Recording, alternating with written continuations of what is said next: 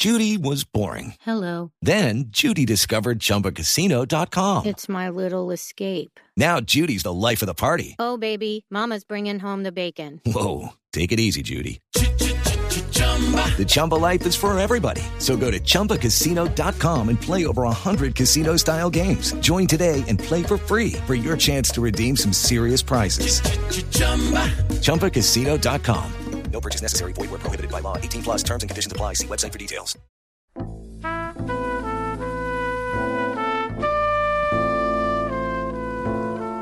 Archivo HJCK.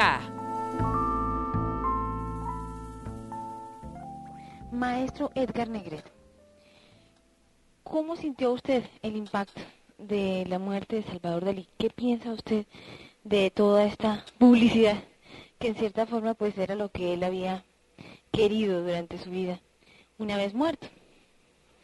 No, pues se cumplieron sus deseos, porque veo los periódicos todos dedicados completamente a él.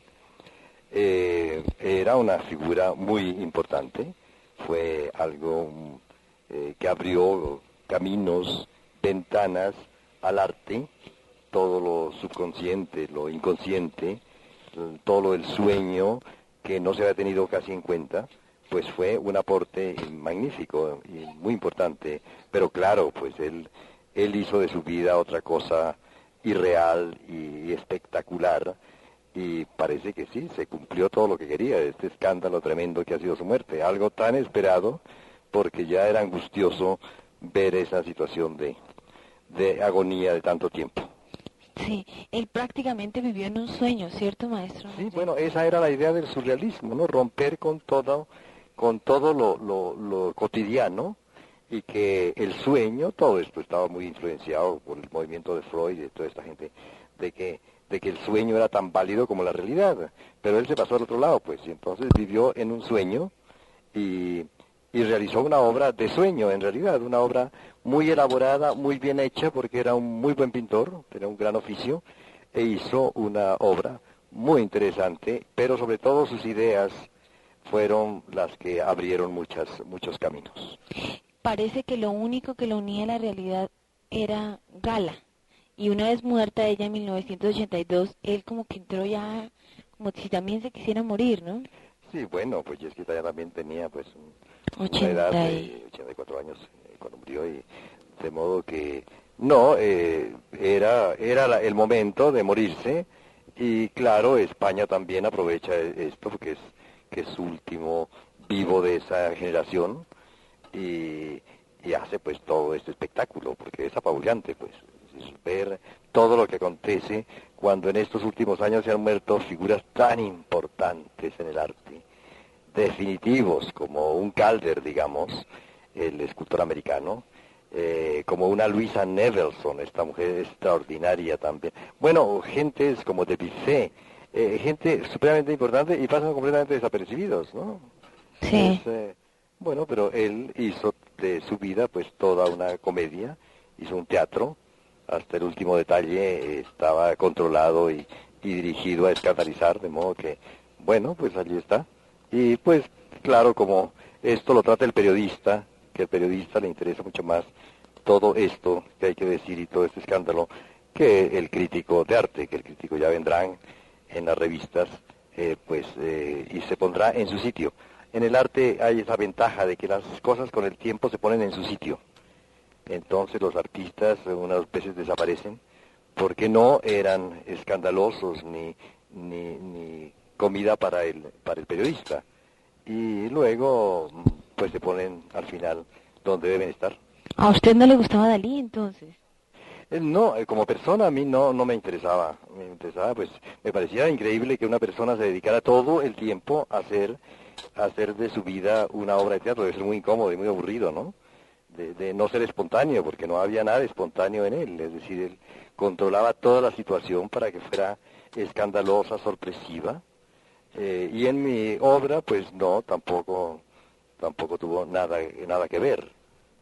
O sea, en su concepto, al igual que de verdad varios de los eh, pintores y escultores con quienes hemos hablado hoy, está todo el tiempo por encima Picasso. Ah, no, no, pues, pues él creía eso, que estaba encima de todo el mundo. pero no hay tal.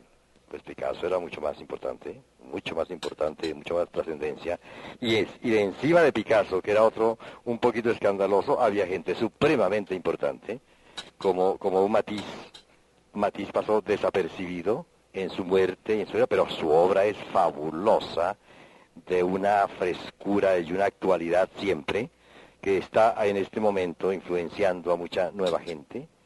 Eh, no, como le digo, las cosas, afortunadamente en arte, las obras se ponen en su sitio y con el tiempo, vamos a ver con una perspectiva, estos eh, escándalos y estas eh, cosas tan personales pues van a desaparecer y va a quedar la obra, que es la única que, tiene que existir. Y le cuento que las obras de él sí se valorizaron, pero astronómicamente una vez. No, pues me imagino toda esta cosa del escándalo y de los precios, que es algo tan desagradable de oír yo no sé si yo soy siendo de Popayán, me molesta tanto hablar de precios, porque uno, eso era de pésima educación, a uno le, le, decían que no preguntara nunca cuánto costaban las cosas. A mí me molesta mucho hablar de precios, casi nunca hablo de precios de mis obras, me las tratan de sacar. No, eso tiene un valor, pero no un precio, pues. El precio, pues, lo ponen unas cosas de moda que existen, y unas cosas de los subibajas y, y mucha pérdida de tiempo y de energías del artista dedicándose a todos estos trucos. Bueno, entonces el mensaje del maestro Edgar Negret, ¿usted qué le asimila a la herencia de Dalí y qué no le asimila a la herencia de Dalí? Bueno, no, quedará, como les digo, todo el movimiento surrealista, que era eh, una, una revancha casi a lo intelectual que se había vuelto el arte cubista, donde se iniciaban pues todo el grupo. Él participó en un primer momento del cubismo. Se venía toda esta este movimiento muy intelectual y él eh, con todo el grupo, con Bretón a la cabeza de toda esta gente, eh, resolvió pues ir contra eso, contra el intelecto y dejar a la, locura, al sueño, a lo irracional, eh, al arte también, que es un elemento muy importante dentro del arte pero no pues solo como él lo manejó.